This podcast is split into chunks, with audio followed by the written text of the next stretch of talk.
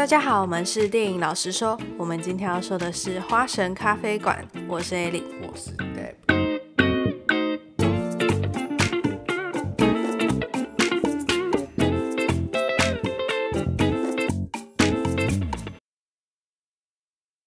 你怎么没有用法文讲？我刚刚有在考虑要不要用法文讲，用法文讲，但我怕献丑了，我怕有人听得懂法文，就觉得说，感这女的发音有够难听的。最近刚好准备要母亲节了嘛，然后我跟艾莉上礼拜就在讨论，刚好最近也没什么我们想要看的片，嗯，然后就想说，不然我们来找一部跟母亲节有关的片，对，跟妈妈有关的片，加上之前艾莉就一直不断的跟我讲，叫我去看《花神咖啡馆》。因为他前阵子有在台湾重新上映，在戏院里面上映，嗯，然后我就想说，哎，要不要推荐 Deb 去看这一部？因为这部其实是也是法文系必看的电影之一。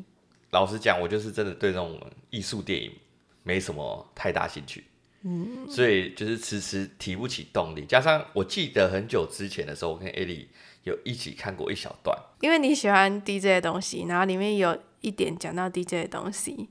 东西。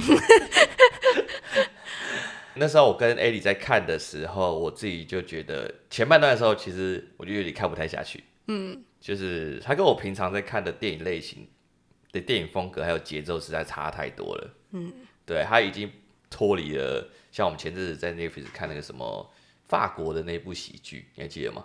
你说《妖兽富二代》？对，也跟那个差很多。他们两个 level 是差蛮多的。对。所以我就是已经完全没办法接受这个东西。这次哎推荐我，然后我想说就加上母亲节的关系，好，那我就去 Apple TV 租来看看。哎，我跟大家解释一下为什么我都会说哦去租来看，为什么不去看盗版的？有第一个原因当然就是我们要支持正版嘛。嗯。那第二个原因就是我很受不了盗版的时候，有时候网速很慢，嗯，然后就要在那边一直等，我会觉得说。与其浪费我的时间在那边一直等，我不如直接花个六十块、八十块去把那部片给租下来，我还可以好好把它欣赏完，反而省更多时间。而且 money。而且有另外一个问题，就是以前我年轻不懂事的时候，其实有看过这部片，嗯，然后那时候好像还是学生，那就没有钱，嗯，所以我就去看那个小鸭嘛。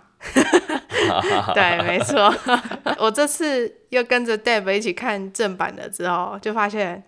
小鸭剪好多东西哦，好多东西都被剪掉了。对对对，整部片在看的过程中，艾莉就跟我讲说：“哎，这段我当初看小鸭的时候没有。”对，很多都没有。然后我就开始怀疑，艾莉喜欢这部片是不是他少看了很多重要画面，所以才那么喜欢这部片？重要画面也是我喜欢的画面，是吗？好啦，但是我看完之后呢，就觉得这部片好像不太适合放在母亲节讲。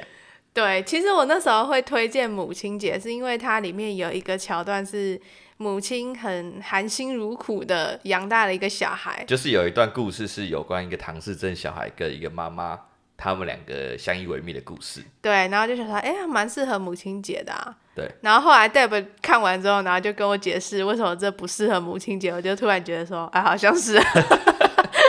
除了那个剧情的桥段不适合拿来。讲一个母子之间的故事之外，对，另外一个点，这种法国片它就是充满着床戏，嗯，甚至会去想说，是不是没有床戏就称不上是一部法国片？没有性就没有爱啊？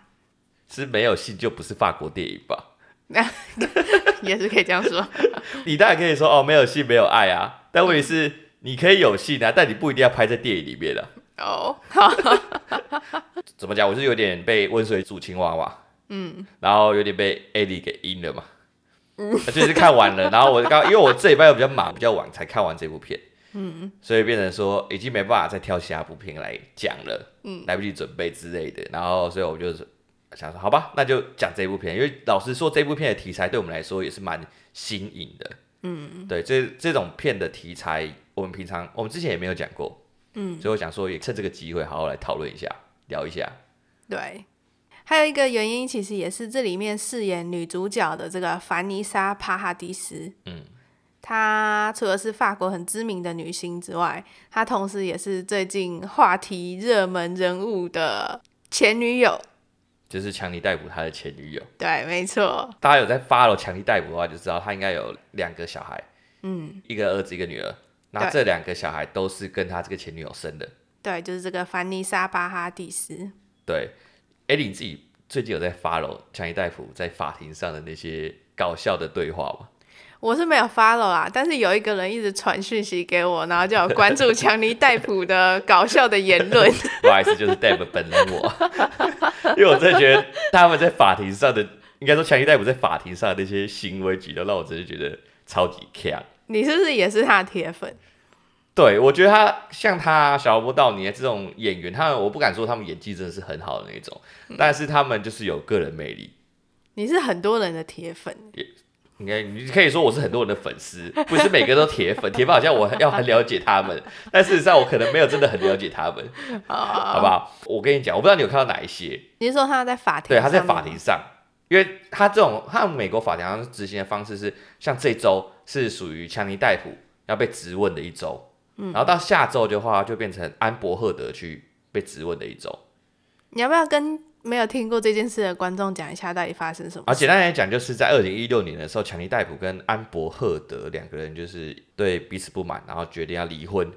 所以他们闹到现在。对，就是二零一六年闹到现在，因为他们之中有传出很多家暴的事情。嗯，因为我自己偏爱强尼戴普啦，所以我看到的都是比较对强尼戴普有利的新闻啊。我不知道是演算法所致，还是我个人脑脑袋所致。嗯，对。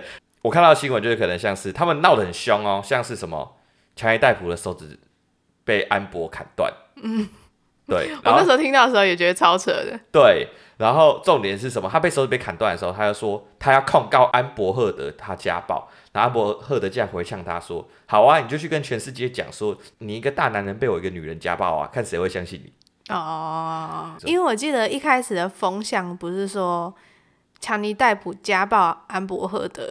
对，所以那时候就很多取消文化的事情发生。什么是取消文化？就是那时候强尼戴普跟安伯赫德的这件事情的原因，所以导致强尼戴普很多的片都被取消，像是迪士尼过一阵子要推出的那个《神鬼奇航》第六集，嗯，但是既然没有 Jack Sparrow，就是强尼戴普演的这个角色，那就不是《神鬼奇航》了。对啊，你没有强尼戴普所饰演的 Jack Sparrow，他根本不叫《神鬼奇航》，他叫做渔夫出航。好 好，反正就是类似这样的事情。最让我不满的是，像安伯赫德，他要演水行侠的女主角，但他却没有被取消。嗯、哦，反正风向就是倒向安伯赫德那边嘛。对对对对对。不过最近好像风向有点反过来了。嗯，但是我有另外一个比较强力的证据，就是可以支撑说强尼戴普可能真的是。像大家所说的是受害者，嗯，就是其实我们刚刚不是说这个凡妮莎·巴哈蒂斯就是这部片的女主角，对，是强尼戴普的前女友嘛，嗯，那其实二零一六年的时候，事情刚爆发的时候，凡妮莎·巴哈蒂斯有亲手写一封信，因为她跟强尼戴普有两个女儿，一个叫莉莉·罗斯。然后另外一个是一个儿子，他比较不有名，然后也不常出现在荧幕上面。然后他就说，强尼戴普是他两个孩子的爸爸。嗯，然后他是一个很敏感、很感性，然后也很很让人尊敬的一个人。嗯，他全心的相信说，最近就是关于那时候强尼戴普家暴安伯赫德的这些谣言，并不是真的。因为在他们在一起的十四年中，强尼戴普其实都没有对他动粗过。家暴过。对，因为其实凡妮莎·巴哈蒂他平常是一个蛮低调的人，他平常不会随便，就是你如果去看他 IG 的话，他其实没发什么文章。对，对，然后再加上说，其实那时候强尼戴普有一点无缝接轨啦。嗯。对，我记得他好像是一九九八年到二零一二年的时候跟强尼戴普在一起。对，他们两个好像是在一起最久的一段。对，然后在二零一二年的时候，好像就被爆出强尼戴普跟安伯赫德一起拍电影，嗯，然后认识，嗯，然后后来他们就在一起。然后二零一五年对结婚，二零一六年就离婚了嘛。对，对，所以我是觉得说凡妮莎·巴哈蒂斯说的话是有可信度的啦。嗯。对，因为他跟他相处了那么久了，嗯，对，而且毕竟他是一个无缝接轨的渣男，对，他没有必要去为他说话。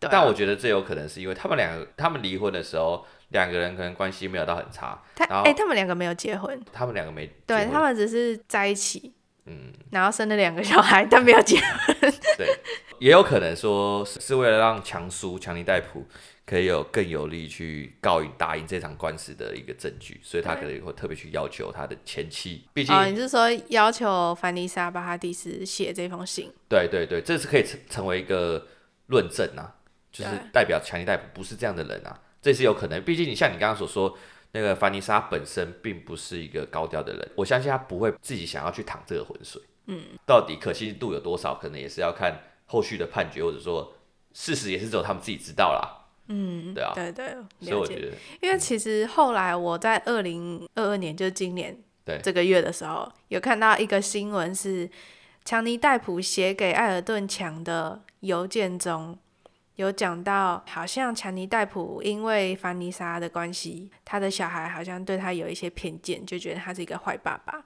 然后他就有讲类似那个那个法国爱骗人的那个婊子。Uh, 我不知道是婊子啦，他就是 C 开头的一个 C 什么什么什么什么，打那个星号嘛。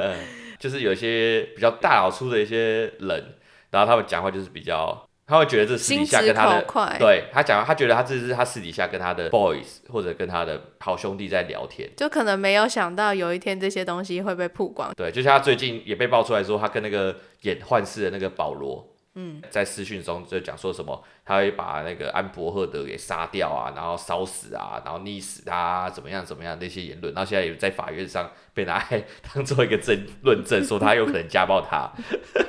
我是觉得他可能是真的很讨厌他，因为虽然我有时候也会靠背，但我不会那么详细的描述出来。他才这样才可以发泄他的恨。就有时候我们也会私底下靠背某些人，但不会靠背到那么具体。就可能我们真的不是无心的，就只是当下情绪化的一些字眼。其实一开始我听到这一番言论，我会觉得很夸张。嗯，但是听到你跟我讲说他跟他的前女友的时候也是这样讲，然后我就觉得啊，可能他这个人的个性就比较嘴贱。嗯，对。好了好了，讲太多强叔，我们今天不要讲强叔的电影。好，我们，我们回到这个凡妮莎巴哈蒂斯对上面。好，那凡妮莎巴哈蒂斯呢？除了说她是强尼戴普的前女友之外，其实她这个人是法国蛮知名的女星。她在十四岁的时候就以一首歌叫做《Joe the Taxi》红遍整个欧洲。其实她的声音不像是美国歌手，像什么 Rihanna 或者是 Beyonce 那样强而有力。她的声音是很法国女人的那种声音，就是有一种慵懒然后很优美、很 sexy 的感觉。不是 sexy，声音那个喉音有个沧桑的那种。对，就是一个慵懒的 feel。对对对，还没睡醒，然后就在唱歌的那种感觉。对，可以这样说。好，他除了是歌手之外，还是演员。嗯。更厉害的是，他在十九岁的时候第一次为香奈儿代言，嗯，从此之后他就成为了各大品牌的一个大红人，嗯，甚至成为老佛爷的钦点的代言人。因为穿着香奈儿的恶魔。哎、欸，你知道老佛爷是谁吗？不知道。老佛爷的本名叫做卡尔拉格菲，然后大家我还是不知道是谁。你先听我说完。啊、你说。你说 他是香奈儿的领衔设计师，还有他的创意总监，然后他在这个职位上面已经做了三十六年，我觉得就有点像穿着 Prada 恶魔里面那个米兰达那个角色哦，对，就是一个位高权重的人呐、啊，然后在这个行业很久了，嗯这个老佛爷他已经去世了，然后他任命的最后一位香奈儿的形象大使就是。强尼戴普跟凡妮莎巴哈蒂的女儿叫莉莉罗斯，嗯，莉莉罗斯，嗯，莉莉罗斯戴普，他现在是模特儿嘛？他也有演过一些电影。听说他好像现在要进展到变成演员，然后出演一些法国电影。嗯、对，当初好像有一个说法是，强尼戴普如果好莱坞混不下去，他就要去法国拍电影。当时我其实不知道为什么，嗯，对我就觉得为什么为什么是法国？为什么不是英国？因为至少英国还是讲英文嘛，嗯，对，那。你这样一讲，我就瞬间脑袋都通了，你知道吗？线索都通了。原来是因为法国有人脉。对，没有，因为他女儿也在法国嘛。哦，对，对不对？等于说他之前至少有在法国混过一段时间之类的。嗯，那如果你看凡妮莎巴哈迪斯的台湾的新闻的话，大家都会叫她牙缝模特、牙缝女神。对，我觉得超难听的。对，谁会喜欢这个名称？对啊，感觉好像牙缝里面是卡菜渣什么的。不会有人把牙缝配女神这个词。对，那为什么她叫牙缝女神？因为她的那个，如果大家有看过她的电影或者看过她本人，你就会知道，她每次在笑的时候，你可以看到她的门牙之间是那个缝，对，很大，很明显，就是很明显到你可以看到中间的黑洞。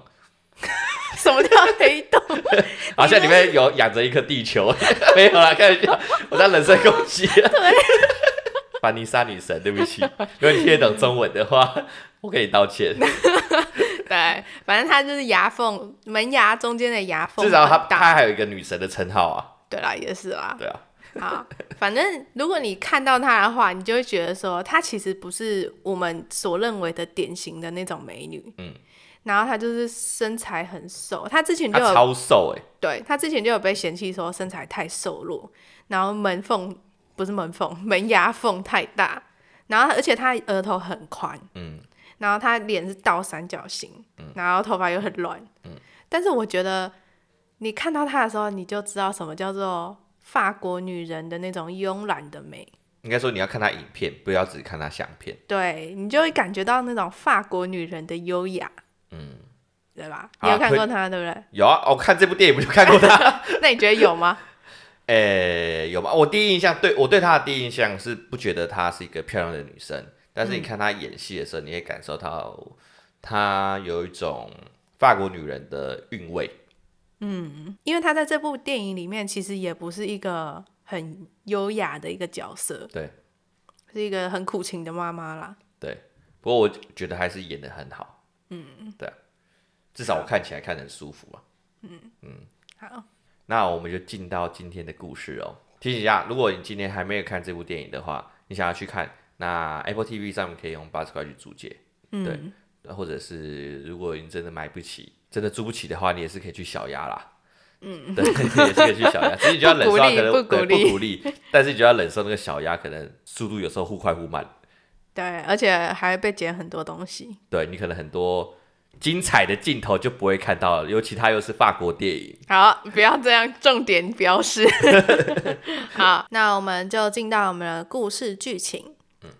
嗯，花神咖啡馆这个故事呢，其实是以两个时空里的两个人做开场。第一个就是当代加拿大的一位 DJ，他叫做安东。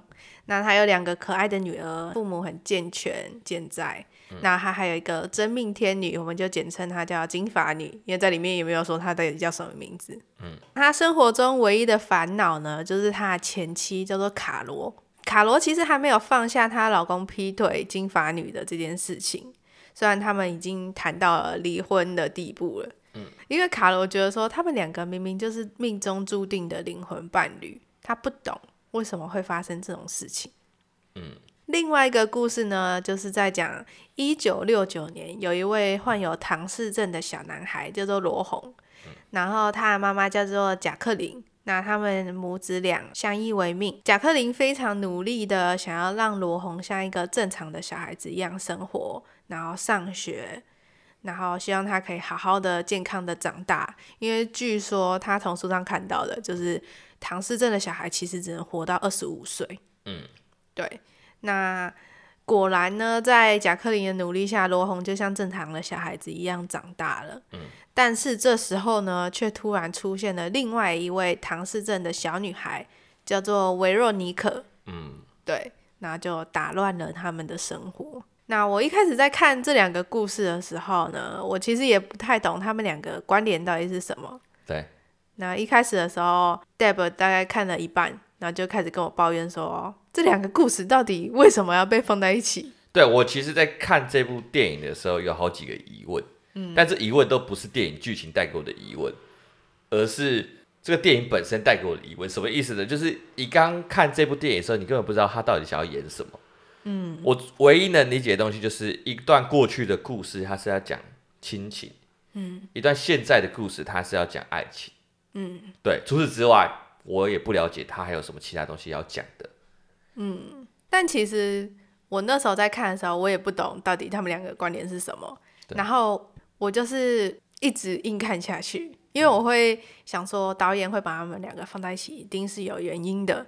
而且我会一直想要知道，就是里面的一些线索到底有什么意义。就像是它里面有一些悬疑的点，卡罗他不是会一直梦游，对，做噩梦，然后他会一直看一些什么梦境的书，嗯，对，所以我就一直想说，到底发生了什么事情，然后这两个故事到底有什么关联？嗯。其实这前面这一段剪接非常的乱，然后他也没有照着时间序走。对，他第一他没有照时间序走，然后他的剪辑常常会多出一些画面，然后让我不能理解他这个画面的目的是要干嘛。而且他有很多感受的东西。对，像有一段有可能就是他全裸一个女一吧，全裸然后躺在泳池里面。嗯。然后但是他在那个躺泳池里面，他也没有去特写他的表情，只是看他的全身画面，他仰泳在那边。嗯。然后就在十秒钟的画面吧，然后那已经是后面了吧？啊，对，那后面呐，然后但是反正那个十秒钟的画面，我们就跳下一段。那我就不知道这一段他是想要表达什么。反正里面就是有很多你要自己去脑补、自己去解释的片段。对，但是请你要脑补的走向不能太过偏差，对，不然的话你可能会误解这个故事想要讲什么。我觉得这。就像我们之前讲美国女孩的时候说的那个文青之眼，嗯，就是你要开启你的文青之眼来去看这部片。抱歉，林北不是个文青，你懂吗？就是如果大家不懂的话，可以去看我们的美国女孩。大家不懂的话，可以先让自己，可以先让自己变得厌世一点。也许你可以成为那样的女孩。你就是看到这个东西，你就要自己行去想象这个东西的意涵是什么。你不能叫我看到。一杯饮料就让我想象到说啊，我的人生就跟这个饮料一样卑微嘛，就注定要被人喝光嘛。其实我以前也是不看欧洲片，嗯，但是后来我开始创作的时候，我就开始有点喜欢看欧洲片的原因就在于说，你看到某一个东西的时候，你会一直去想说这个东西到底是代表什么，嗯，然后有时候其实跟创作者本意是不太一样的。但是你会从这个东西，还有看到这个想象到其他东西的过程中，嗯，获得很多灵感。就是即便最后你想的可能跟创作者不一样，但至少你在过程中你有拥有了自己的灵感。就是欧洲片或者是亚洲片，它比较不像是美国好莱坞的片，它走就是有一套自己的理论公式。然后他们其实也是有理论啊，但不是。美国常见那么商业化的东西，呃，对啊，因为其实美国那套理论里面有一个说法是说，你在写东西的时候，应该要把你的观众当成十三岁小孩，嗯，你写的东西要连十三岁小孩都可以懂，而不要太艰深。嗯，但这部电影让我觉得，就算是三十岁的小孩也是看不懂。三十岁还叫小孩吗？音乐你总喜欢吧？因为我觉得那时候我会推荐你看这部电影，就是很大的原因，就是因为音乐。它里面最常放的一首就是《花神咖啡馆》嘛，这首歌的歌名就是《花神咖啡馆》啊。我听这首歌的时候，或者是听这首以外的其他首，就整个电影里面所有放的歌的时候，都让我觉得好像是我的灵魂在听歌。哎呦，什么意思？我说的意思不是那种让你在那边冥想在听的歌哦。是冥想是会让你出游的，不是不是那种东西，是是你在听的时候你会觉得很舒服，但它不是单纯的很 chill 的那种歌，它是舒服，然后让你觉得很沉很沉静。舒服有很多种，舒服有一种轻松，嗯，就是你觉得很放松。像是举例，举例就是你可能你就是想象你可能现在在海边，然后你躺在沙沙滩上，然后在吹着海风。然后天气虽然热，但你海水可能会碰到你，就会觉得冰冰凉凉，很轻松，没有什么压力。这是什么歌？这是可能像是 Tropical House 这种热热带夏季的那种歌，你会听到一种嗯，它的鼓通常会是比较偏向南美洲啊，热带热带那种地方，你会听到那种鼓鼓声，你会听到那种鼓的音色，那种东西就是属于那种很 chill 的歌。嗯，对。但是在花神咖啡馆这里面放的歌是那种。你听完之后，你会很冷静，心心会有一种心如止水的感觉。哦。然后，但是你又很 chill，你不是那种很稳重沉静，你是很沉静，但是你又很 chill 的那种 feel，就是感觉你是灵魂得到一种升华。就是一种感觉啦。对，它就是有法国的一种，我只能说它是一种法国的一种 曲风吧，还是什么？我这我不懂，这个法国这种曲风我不懂，但是我会觉得它可能我在猜啦，我自己是不知道啦。但我在猜，这可能就是出马之后的感觉。就是听歌听到一种呼马感。哦。对，但我自己不知道是不是这种感觉。欸、可是你知道吗？嗯、我一开始在用法文歌学法文的时候，也会觉得法文歌里面有一种奇怪的感觉，嗯、就它跟美国歌还有中文歌都不一样。那就是呼麻感吧？不是，它就是一种法国的味道。但我其实不知道法国不是大麻的味道。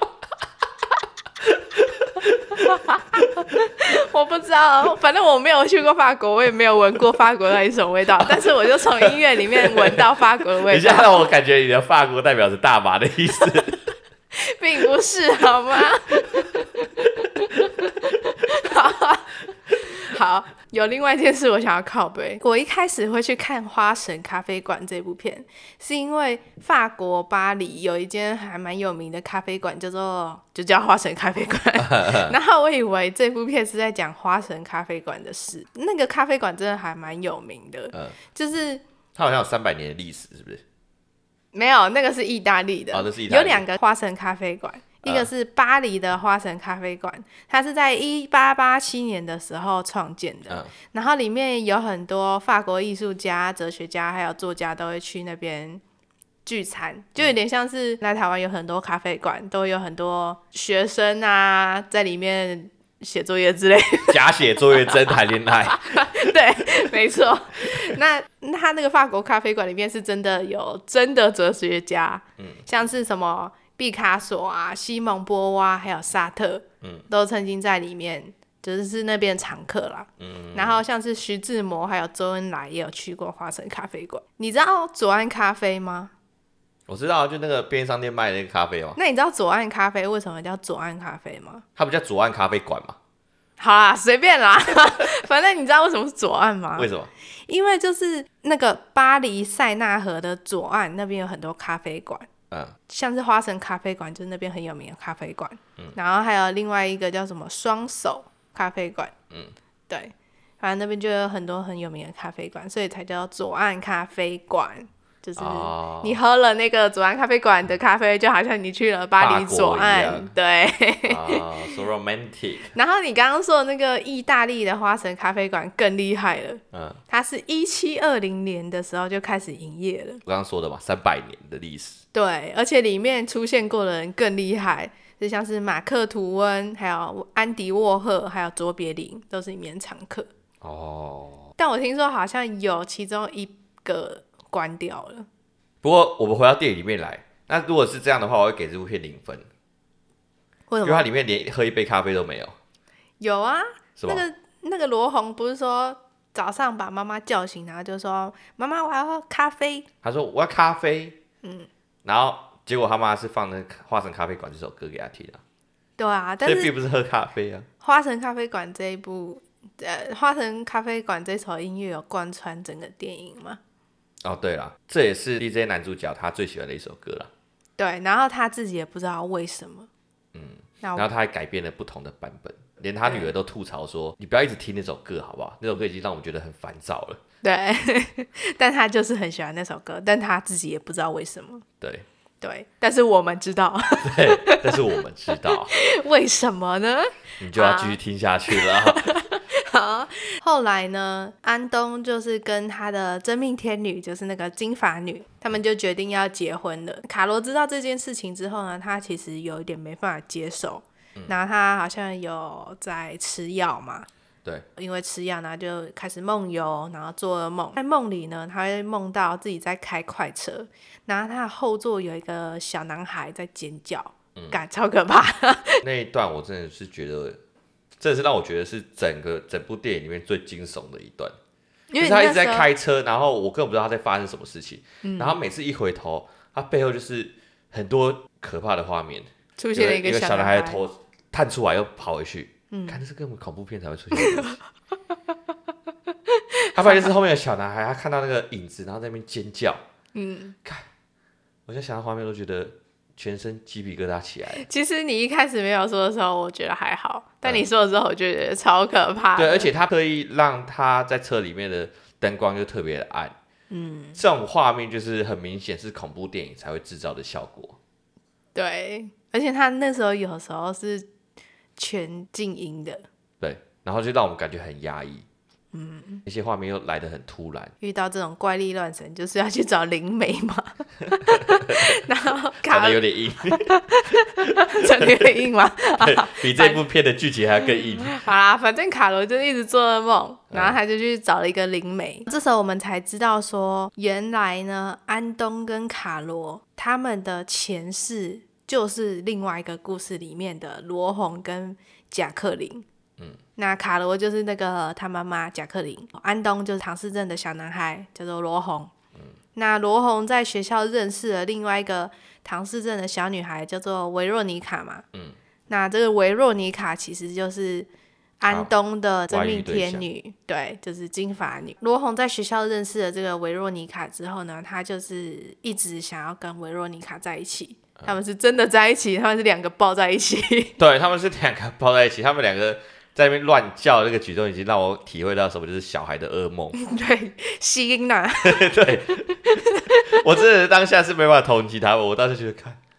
可以小声一点吧？对，至少小声一点。他们两个是差不多六七岁的小孩，对，有点像幼稚园小孩在那边鬼吼鬼叫、乱吵乱闹。对，尤其是在那个年代，你根本不能理解他们为什么要这样做，你只会觉得可不可以赶快把他们分开。而且其实我有去查唐氏症小孩的一些特质，然后其中有一个特质就是唐氏症小孩会比较固执，嗯，然后他会比较耿直一点，嗯、然后他们。学习的速度会比较缓慢，他这也是为什么贾克林要这么努力的去栽培他的小孩，嗯、因为他不希望罗红跟不上其他小孩，或者是甚至被当成一个怪胎。嗯，所以他非常努力的栽培他，让他去上拳击啊，然后帮他找到正音老师。他帮他上拳击哦，然后他有叫他去上拳击啊，然后后来罗红就说：“妈妈，我不想要学拳击。”哦，对，然后他就说：“那你要学会。”保护自己，保护自己，嗯，对，而且其实他们家没有很有钱，啊、但他妈妈还是愿意花这些钱让他去学那么多东西。对啊，贾克林她老公还一直离开她。对啊，她一出生的时候就离开了嘛。对啊，一出生，因为他发现他的小孩是唐氏症小孩，然后就觉得这种小孩干脆丢去给那种孤儿院给他们养，为什么要自己留着？嗯，反正贾克林就是很悉心的在栽培这个罗红，让罗红可以跟一般小孩一样去上学。就现在，罗红遇到这个维若妮卡之后，就开始在那边不要妈妈了。对，然后大吵大闹，太皮了啊。对，然后老师就说他们两个这样下去不行，我教不了，然后想要把他们转去特教学校。嗯，对。哎，不过我觉得有一段让我也很印象深刻。什么？就是罗红他是一个撩妹高手。他真的是一个非常厉害的人。他有一次跟他妈躺在床上，然后他就跟他妈讲说：“我爱维洛尼卡。”他妈跟他讲说：“你才七八岁，你怎么会懂得爱？”罗红就回答说：“我爱维洛尼卡的感觉是跟爱你一样的。”哦，哇，他妈这时候不知道该怎么回。哇，他这个小孩其实很聪明哎，不止聪明啊，而且还很会撩啊。嗯，这时候他妈能说什么？嗯，等于说这是不一样的嘛？不是啊，感觉是他的啊。对啊，而且其实这个小孩说的也没有错啊，因为对于那个年纪的小孩来说，这就是他们童年童语嘛。不要因为听了我今天讲这一句，你你如果是十几二十岁的人，你去跟人家讲说，你去跟一个女生讲说我爱你是跟爱我妈一样的，别人别人脑袋里会很混乱。你是妈宝。有两种可能，一种是你有恋母情结，另外一种可能是你把我当你妈。两个都不是很好，对，所以我我建议你们不要去这么做，广广大的男性们。不过用在七岁小孩来讲，是一个非常合适的一段用语。嗯，对，没错。经过这些事情之后呢，那个贾克林就有点不知道该拿罗红怎么办。对，因为他就是一直吵吵闹闹的嘛，他是整个要就是要吵着要维罗尼卡。对。然后他甚至逼维洛尼卡，也不是逼维洛尼卡啦，就是让维洛尼卡搬家了。嗯，然后罗红还是一直吵着要去找维洛尼卡。维洛尼卡后来就是被他父母安排到那个深藏学校，特教学校。哦，特教学校安排到特教学校。维洛尼卡他爸妈也是有说，哎，如果是经济的问题的话，他可以帮助贾克林，嗯，帮助他付罗红的学费。因为他们家很有钱嘛。对，那贾克也是不要，他觉得孩子就要自己带。嗯，因为他不想要让罗红被当成特教的学生。对对对对对，让那个维罗妮卡搬家。嗯。然后我记得罗红那一直吵嘛，吵一吵，他妈是告诉他说见不到他了嘛。嗯。那见不到他之后，罗红就自己跑去找他。嗯，对。这段我觉得蛮扯的。嗯。就是你可以感看得出这小孩感觉他对维洛妮卡并不是说说而已。嗯。原来你是要说这个。好，好，他是真爱。好哦，看看那个，让我看那个 A 突然喷笑，让我有点惊讶。我以为你要说什么重大的词，结果也是另外一个。好，七岁小孩子的恋爱，不是因为他让我感觉他这不只是七岁小孩子的恋爱，嗯，他让我感觉他有一个他有负担是成年人的责任。好，好。啊，抱歉，艾莉继续吧。反正呢，后来他妈就受不了了，他就觉得说：“看你在吸音呐。”对，我不知道那个维洛尼卡到底是怎么到他家的。对，但反正呢，贾克林就带着两个孩子，维洛尼卡跟罗红，他就开快车，然后在中途他们就发生了车祸，然后好像就死掉了。其实我觉得比较像自杀。嗯，带着孩子们殉情。对，殉亲情啊，也算殉情的一种。戴本，你觉得贾克林带着两个小孩自杀这个原因，你可以接受吗？可以接受吗？你觉得他为什么会选择带着这两个小孩自杀？我觉得其实贾克林本身的性格就是有点偏激。嗯嗯，从他前面的某一些行为就可以看得出来，像是罗红在学校被欺负的时候，他就去威胁那个小孩。对，但我觉得他那个举动其实算合理的，因为。罗红他没办法保护好自己，可是怎么会有一个成年人去威胁一个七八岁的小孩？哎、欸，如果是我小孩，我小孩不会保护自己，我有可能做这个事情。我会去偷偷威胁他小孩，以后小孩不能坐你的车。我不会带他们去自杀。我的意思说，因为我怕他在学校被欺负，有时候可能你的小孩就是比别人弱小，嗯，他那时候你怎么教他保护自己？他不可能短时间可以保护自己啊，嗯，那既然。人家可能别的小孩欺负他，是因为仗着自己的身材比我的小孩大，那我当然仗着我的身材比他大，我去欺负他。但是他是哦，好啦，你懂吗？也我也而且我只是威胁他，就是威胁他，你不不准再欺负我小孩。嗯，对，你欺负我小孩，我就欺负你。好吧，也是，就大家体会一下被欺负的感觉是什么，这时候我才可以有效去保护我的小孩。可能这样的做法会引起一些人的反弹呐。你这样想没错，但是如果是我的小孩被欺负的话，我可能没办法想那么多啊。这已经是我能做到的事情了，哦、对啊、嗯。尤其是他又是一个唐氏症的小孩，对啊，对啊，对啊，还有更难去保护好自己。嗯，他会带着这两个小孩自杀，有一个很大的原因，是因为他对他的小孩没办法放手。嗯，第一个原因我相信是因为他的年纪。嗯，第二个原因一定是他的疾病。嗯，贾克琳她是一个非常偏激的妈妈。我觉得在他的眼里，并没有所谓的慢慢放手这种感觉。嗯，就是他没办法，没办法说哦，我现在稍微放一点，让你可以有一个交友空间。嗯，他觉得他的一切都是要受到他自己的控制。嗯，加上说，贾克林他为了他的小孩罗红，放弃了一切。嗯，他觉得他不应受到这样的对待。而且那个年代又是在一九六九。对，而且你看他妈妈在过程中不断的受到其他人异样的眼光。嗯，对，那个其实承受的压力，其实我们也是看在眼里的。嗯，我们能理解他的选择，但是让我觉得比较可怜的，应该是他的小孩。你说那两个孩子？对，那两个孩子，不知道他们是不是真的了解爱这个东西，但至少在他们的这个短短的一生中，他们有交到一个朋友。嗯，也是真心对待对方的一个朋友。嗯，这我觉得是一个。加上说，他们本身身体是有疾病的孩子来说，是一个非常比较困难的事情啊。嗯，对啊，所以我觉得这是一个让我觉得比较可怜的地方。嗯，好，反正呢，卡罗知道这件事，就知道他前世跟安东之间，还有金发女之间的关系之后，嗯，他就释怀了老公外遇，然后跟他离婚，然后又要娶小三这件事情。对，对，那他就成全了安东和金发女。大家大家就要和乐融融的拍照啊，然后参加他的婚礼啊。对，然后 Deb 就是说 What the fuck？不是别人说 What the fuck，我只是觉得这一部片是在告诉我们外遇是合理的吧。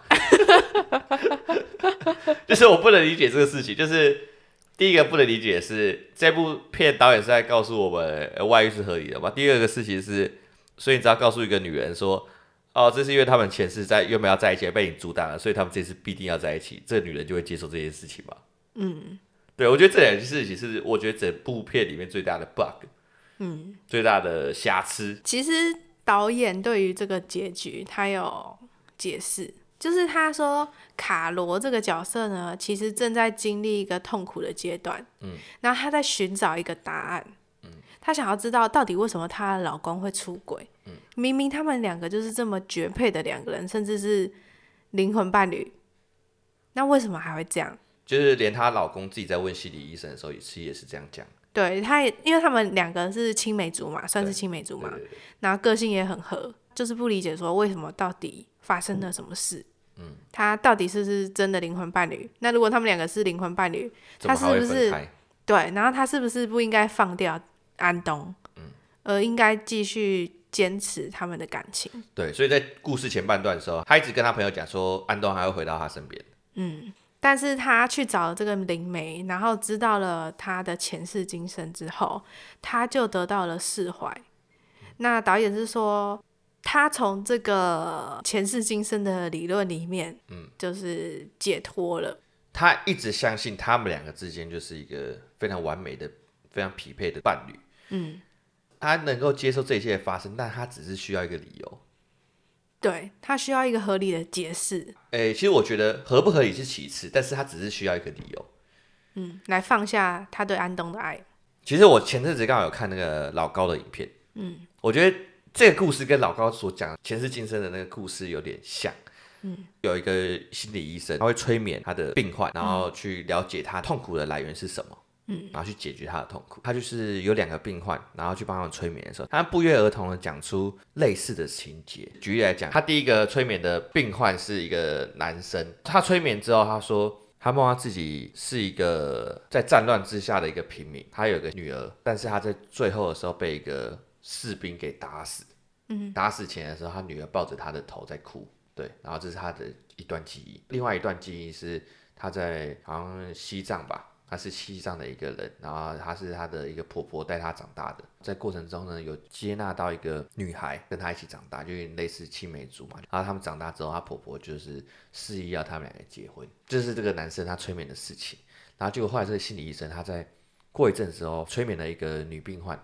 嗯然后催眠这个女病患的时候，这个女病患就说，她就梦到自己在有一世的时候是，嗯，梦到自己抱着一个男人，然后在哭，感觉这个男人是他爸爸。嗯，然后后来另外一世的时候，他梦到自己的面前有站着一个阿婆，然后那个阿婆手上拿着一根羽毛，然后拿那个羽毛给他，然后叫，然后把他跟另外一个男生牵起了手。嗯，然后那是他那那一辈子好像是在西藏里面。哦，对。最悬的是什么？最悬的是到后面的时候，医生就觉得这两个事情是有相关的，所以就想要安排他们俩如果遇到的话会发生什么事情。嗯，所以他就刻意安排他们两个的看诊时间，就是在上下班这样子。他就先安排可能女女病患先看完之后，他故意延后个两三分钟，等到那个男病患来的时候，他再放病患出去。他想要看到底会发生什么事。然后结果呢，他放女病患出去之后，他们两个是有互看几眼。嗯，但互看几眼之后，他们就擦身而过了。这个医生可能就是也有一些失望。然后大概过了好几年之后，医生就收到一个通知，就后来发现那个男病患跟那个女病患结婚了。怎么结婚的？他们就好像听说是他们在后来有一次在搭飞机的时候搭上同一班飞机，他们就觉得对方好像很眼熟。嗯，然后就后面就认识了，然后就后面就开始交往，然后最后就结婚了。我现在起鸡皮疙瘩，你知道吗？我觉得超毛的。你相信前世轮回这件事吗？其实多多少少相信啊、哦。我还没解释到一个点，那个心理医生他一直觉得你的前上辈子、上上辈子是会有一些因素会影响到你这辈子的一些可能情绪，或者你的压力，或者你会发生的事情。像他说，有些人他的。心情特别容易郁郁寡欢，郁郁寡欢。他反他他说他有一个病患，就是很容易有忧郁症什么的。然后后来才发现是因为这个男生他好几辈子前的时候都一直有家人在他面前过世啊怎么样的，然后导致他不断的累积这些情绪，然后累积到这一辈子，然后事情到这辈子的时候他才会就是很容易心情不好。所以他只要把那个他过去的那些事情给放下，他就可以解决他的问题。那你相信这些事吗？我相信吗？我觉得多多少少相信。其实我自己是有一个原则、一个法则的。嗯，因为我的法则就是，我会觉得人生下来就是一定有他的一个任务在，然后你要完成之后，你才会圆满。但是我看完这部电影，然后加上看过老高的那个影片之后，我就想到他们里面都有提到一个概念，就是灵魂伴侣。嗯，他说其实人一直在轮回的目的，就是为了找到你的灵魂伴侣。这在电影里面也有讲。嗯，他们是讲一样的理论，你的目的就是。不断的轮回，不断的轮回，去找到你的灵魂伴侣。你在每一辈子，你都会遇到你的灵魂伴侣几次的机会。然后，如果你这一辈子没有跟他成功在一起，那你们就会继续轮回。那如果成功在一起了，那你们就会圆满。所以下辈子就不会遇到。我不知道原版会发生什么事情，我只知道原版的。我我是在想，原版的你可能就升华了，还是说原版的你就跳到另外一个多重宇宙？呃，去上天堂了之类，对，多重宇宙吗？妈的，多重宇宙之类的，我不知道，但是我觉得可能就是类似任务完成了。我刚刚所讲的任务完成啊、呃，你是有点像灵魂急转弯的概念。对对对，就是因为灵魂局长有点像是享受当下，我觉得比较像是就我刚刚所讲的，你到这个地球来就是为了完成某个任务，那他们在加的东西就是你必须和另外一个人一起完成某个任务。哦，oh. 那当你们完成的时候，你们代表你们的灵魂已经圆满了。那会变成什么东西？我不知道，可能外星人吧，或什么我也不知道。我不知道这个东西它目的是什么，但是我觉得这个东西就像导演所说的，很美好。嗯，就感觉是一个很浪漫的一个理论。嗯，就是你不断的轮回，为的就是遇到你的灵魂伴侣。对，这个东西很让人觉得，你就算花了几百年、几千年、几万年。哎、欸，你这就让我想到席慕蓉的一首诗，什么？是真的席慕蓉，不是我随便乱讲的。嗯、我找一下，等我一下。什么是在树下那个吗？不要破梗，那不是国文课本吗？好，找到了。席慕蓉的一首诗叫做《一朵开花的树》，那我念一下啊、哦。他这首诗这样说的：如何让你遇见我，在我最美丽的时刻？为这，我已在佛前求了五百年。求他让我们结一段尘缘。佛于是把我化作一棵树，长在你必经的路旁。阳光下慎重地开满了花，朵朵都是我前世的盼望。当你走近，请你细听，那颤抖的叶是我等待的热情。而当你终于无视地走过，在你身后落了一地的朋友啊，那不是花瓣，是我凋零的心。哦，好浪漫的。哎、欸，这都我刚才所想，你知道我刚才脑袋里在想什么吗？什么？我听完这一首诗，我心里想说，该不会我这辈子的灵魂伴侣是一朵花吧？哎、欸，有可能哦，可能就是你家门前长的那朵树啊之类的。然后这样我不就等于说啊，这辈子白活了，要等到下辈子？对，没错。所以这是告诉我们什么？广大的呢单身狗们，你们不用担心，搞不好只是你们这辈子的灵魂伴侣，他不是一个人。对。你们应该更广泛的去搜索，嗯，搞不好他是一只狗、一只猫、一棵树。等下，我现在脑子里开始有一些 超展开的剧情。没有，我这里指的在一起，不代表说你们真的要有一所身体上的交流。哦、对，我这里说指的在一起，是指说你们要待在一起，哦、彼此陪伴，你永远爱你这一盆兰花之类的。对对对对，你细心的照顾他，让他享受完这一辈子。嗯，他陪伴着你。陪伴完你的这一辈子，嗯，类似这样的感觉，有点像是柏拉图式的爱情的那种感觉。啊，但听起来可能比较不会那么恶心，恶心，恶心。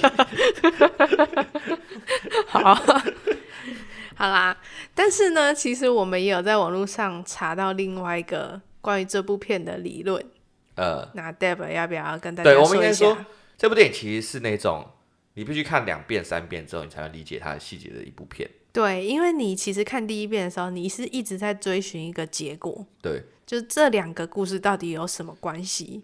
对对对。然后你看到最后的时候，才会知道这两个故事其实有什么关系，就是他们是前世今生。对。然后你再回头看这部片的时候，你就会发现说，其实导演在穿插某一些片段的时候，是有应和他们前世今生之间的关系的，就是有刻意安排。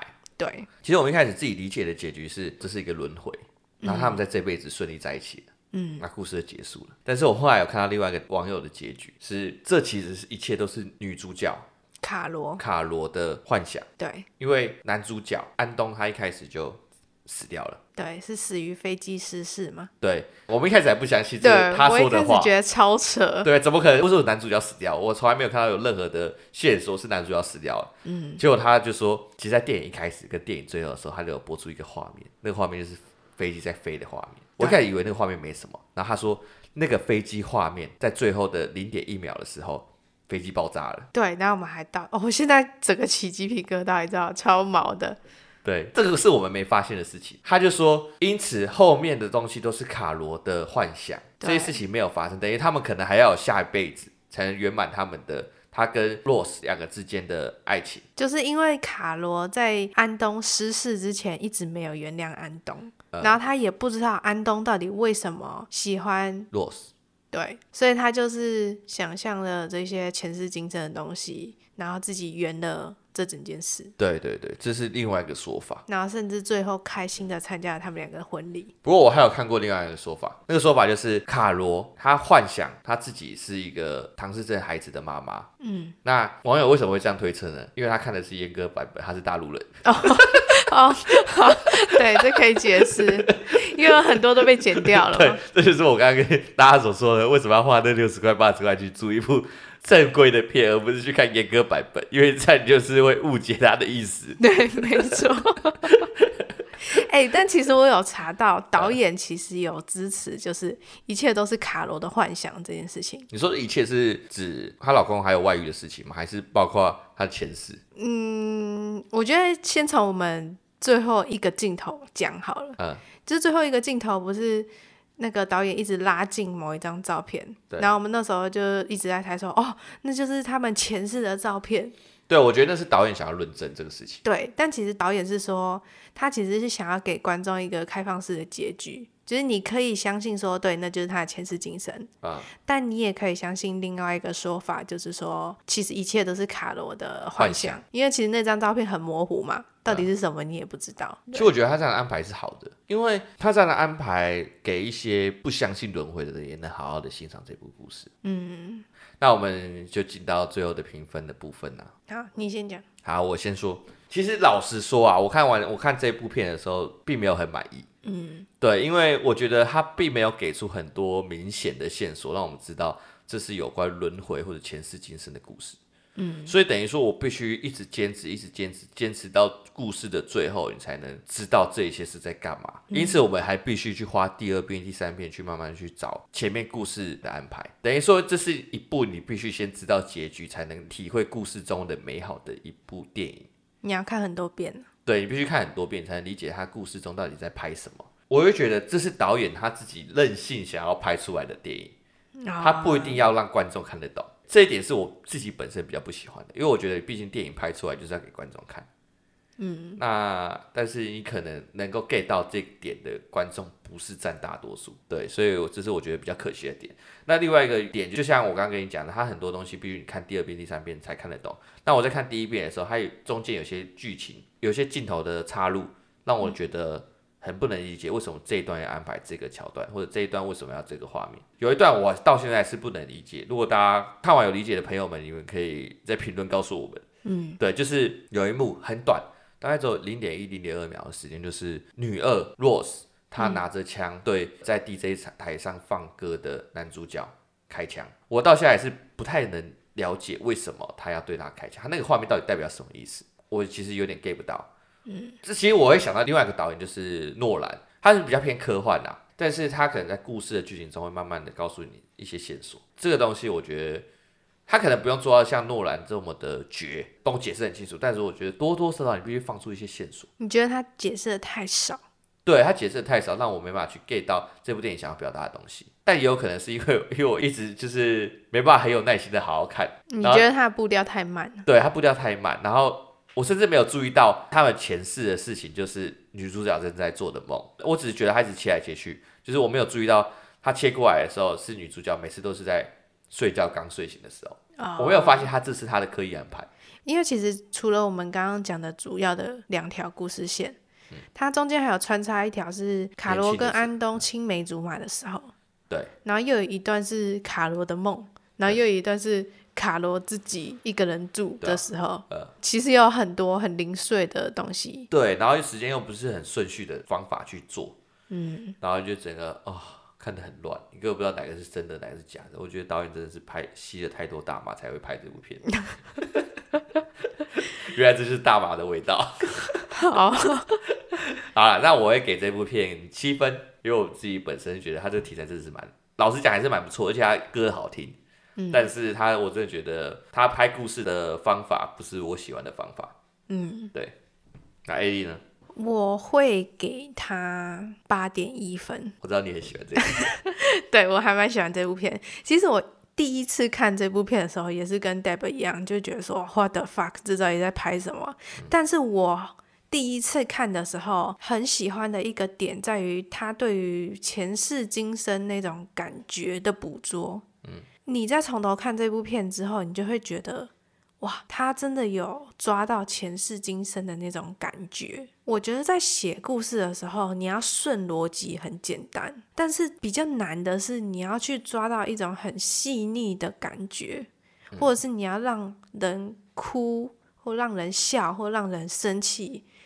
那种感觉是比较难捕捉的，因为它是相对来说比较抽象的。我知道，就是有一点像是刚刚你这样一讲，会让我想到一个点，就是导演会不会是想要让我们去了解轮回或者前世今生这个东西，就是很微妙、很微小，那你不会发觉这一切的发生。对，因为它是一种直觉。你看，你连用中文解释直觉到底是什么都很困难的，他在电影里面很精妙的、很精巧的抓到了。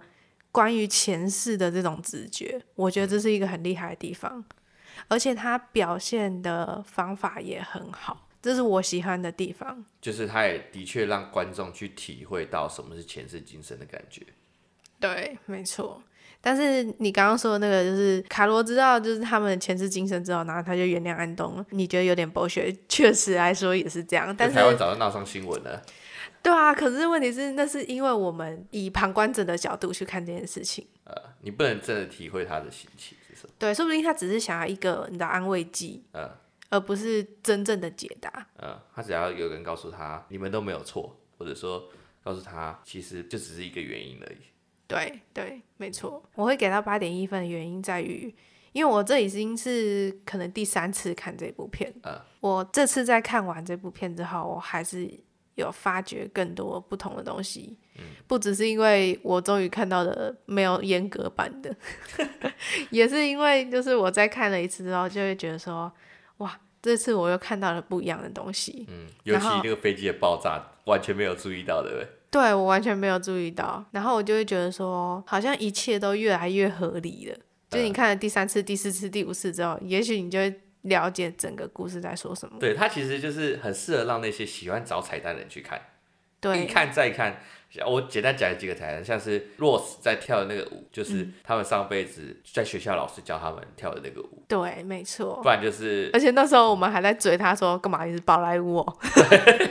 对对对对对，然后或者是艾莉跟我讲说，他那个流的泪是不是代表他身边那些唐氏症？他看到那些唐氏症的孩子，所以有感同身受感觉之类的。对，然后还有一个很厉害的点在于他的刺青，呃，就是他的刺青，他除了他背上有刺青，然后其实那些唐氏症的下飞机的人身上也有同样的刺青，嗯，然后后来他又给我们看了一个他。前世的时候，从楼梯往下看到地板的花样，就是他这辈子的刺青。嗯，我觉得真是很厉害的地方。我觉得他是有点像是国文课本的文言文，必须自己去解读吧，到底是什么意思？对，你就是一直要去咀嚼里面的每个画面、每个镜头所代表的意义。其实就有点像美国女孩的感觉了。对啊，对。但我觉得这部片还是某一种程度偏向《妈的多重宇宙》，喜欢的人就会很喜欢。对啊，就是它属于某一部分的客群的观众。反正我最喜欢的就是他对于前世今生的描述，这就是我一直在跟 Deb 讲的。如果你今天想要找一部关于前世今生的片，我非常推荐这一部片。而且这一个东西在讲的是我从来没有在其他部电影里面看过的。而且老实说啦，轮回这件事他讲的算不错。嗯，好，那这就是我们本周电影老实说。如果你喜欢我们今天的节目的话，然后愿意给我们一些支持的话，可以到 Apple Podcast 的评论去给我们五星评论。嗯，OK，那这就是本周的花神咖啡馆，那就先这样喽，拜拜，拜拜。